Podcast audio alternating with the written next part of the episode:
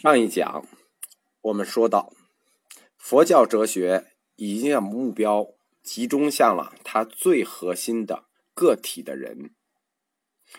佛教在定义人的本体论的时候，是分三个层次进行定义的，或说三个部分去定义的。第一个层次，佛教哲学把人看成一个点，回答人是什么这个问题。这部分的答案就是五蕴论。第二个层次，佛教哲学把人看成一条线，就是人生的概念。回答是人的命运是如何变化的。这一部分就是十二因缘论。第三个层次，把人看成一个面，回答我们应该怎么做的问题。这部分就是佛教的四圣谛。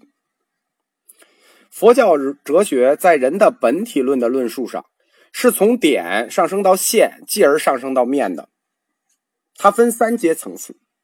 很多人在讲这个五蕴也好，十二因缘也好，四圣地也好，不知道它的哲学推进过程，它是由点及线及面的，非常严谨。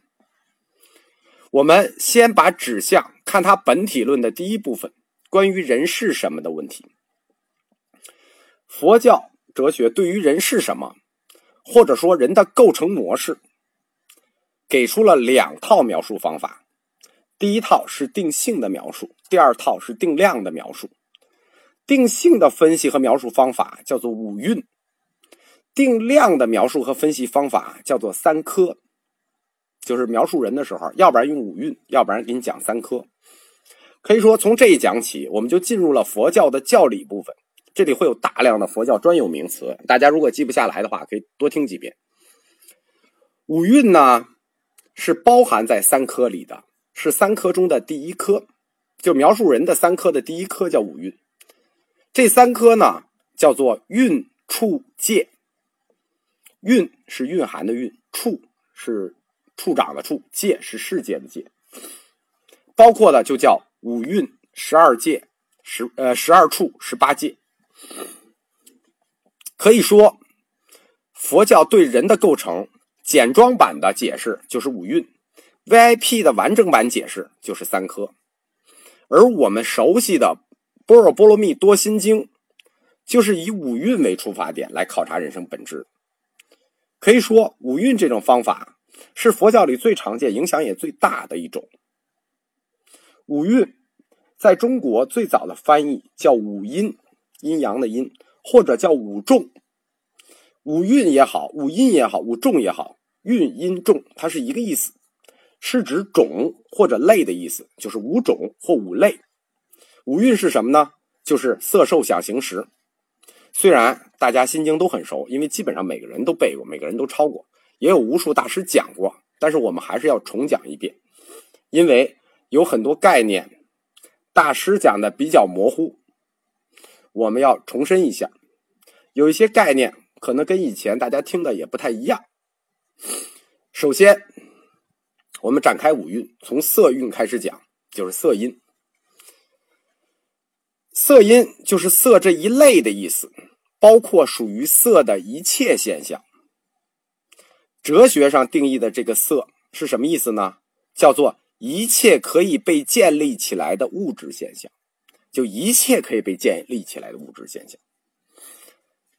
那个玄奘所翻译的《五蕴论》和《俱舍论》里头，非常都明确的定义这个概念。色叫什么呢？色叫做四大种及四大种所造诸色。四大种是什么东西？地水火风。四大种及四大种所造之色就是色。而且唐僧还给了一个原子级的定义，就什么是色呢？叫挚爱可坏而不可入，这这个我们不解释了。这个有看经书的意思，就我们可以给你们再呃粗解释一下吧。因为它这个挚爱可坏而不可入挺复杂的。这么说吧，你眼睛所看到的色，就是我们东北人常说的色儿，那是大色里面的一个小色，一个子集，包括颜色、形状、亮度。声音也构成了一个子集，各种声音虽然在佛教的那个时候不知道什么叫波，但这个定义涵盖了波，味道也一样。可以这么说，色音就是六大子集，对应着人的六个器官——眼、耳、鼻、舌、身、意建立起来的六大子集。大家非常熟悉的是《心经》上来的“色即是空”这个命题。其实《心经》这个命题是用来表述因缘观的。大家不知道的是，这个命题在没有《心经》的时候，在五蕴本体论的时候就已经被建立起来了。就是“色即是空”这个概念，很早没有《心经》的时候就已经被建立了。因为在“色”这个概念里头有两个“色”嘛。一个是色，我们如果要是区分那个颜色的色呢，我们就管它叫色儿，用个东北话说叫色儿。我们这里说的眼睛能捕捉到的色定义有多少种呢？有二十二种，分两大类，一类叫显色，就是从基本赤橙黄绿青蓝紫基本色扩展到像什么雾蒙蒙啊、有光有影啊、影影绰绰啊，这都属于显色范畴。这是眼睛能看到的色啊，还有一种叫形色，是指物体的大小、形状等等，泛指体积。空即是色这个概念，空是什么呢？空就是一种色，就是不去阐述因缘观的话，空本身也是一种色，空是一种显色，涵盖在二十二色里。可以说，哪种色是空呢？透明色就是空，空气里透明的这部分它有颜色，什么色？透明色，空色。当然了，《心经》不是为了表达这个概念，我们要说这个概念是先于《心经》被建立的。色尽管不等同于物质，但是我们基本上可以把佛教的色理解为物质，因为色本身它是包含一些心理过程的。这个我们到后面。在讲到说一切有部这个哲学体系的时候，我们会展开再讲，因为这概念很偏了。通过介绍色的性质，我们会发现，色这个问题在人的本体论上具有特殊性。什么呢？色既构成了人的认识器官，比如说眼睛是色构成的吧，同时又形成了感觉器官要面对的对象，你眼睛看到东西，它也是色组成的。这是什么意思呢？对立事物的构成统一问题，就是说，色既是眼耳鼻舌身意，色又是眼耳鼻舌身意要去认识的物质。色既构成了人的基本单位，又构成了世界的基本单位。这在五蕴中特别值得注意。这是对立事物的一种统一，感觉器官与感觉对象的统一和不可分离。它们同样是色。五蕴中的这个第一个色蕴，我们说可以理解为物质的统称。它是有四种状态，唐僧说的嘛，地水火风四大种，这跟古希腊哲学的世界构成啊是完全一致的。毕达哥拉斯提的是什么？水火土气，这不就地水火风吗？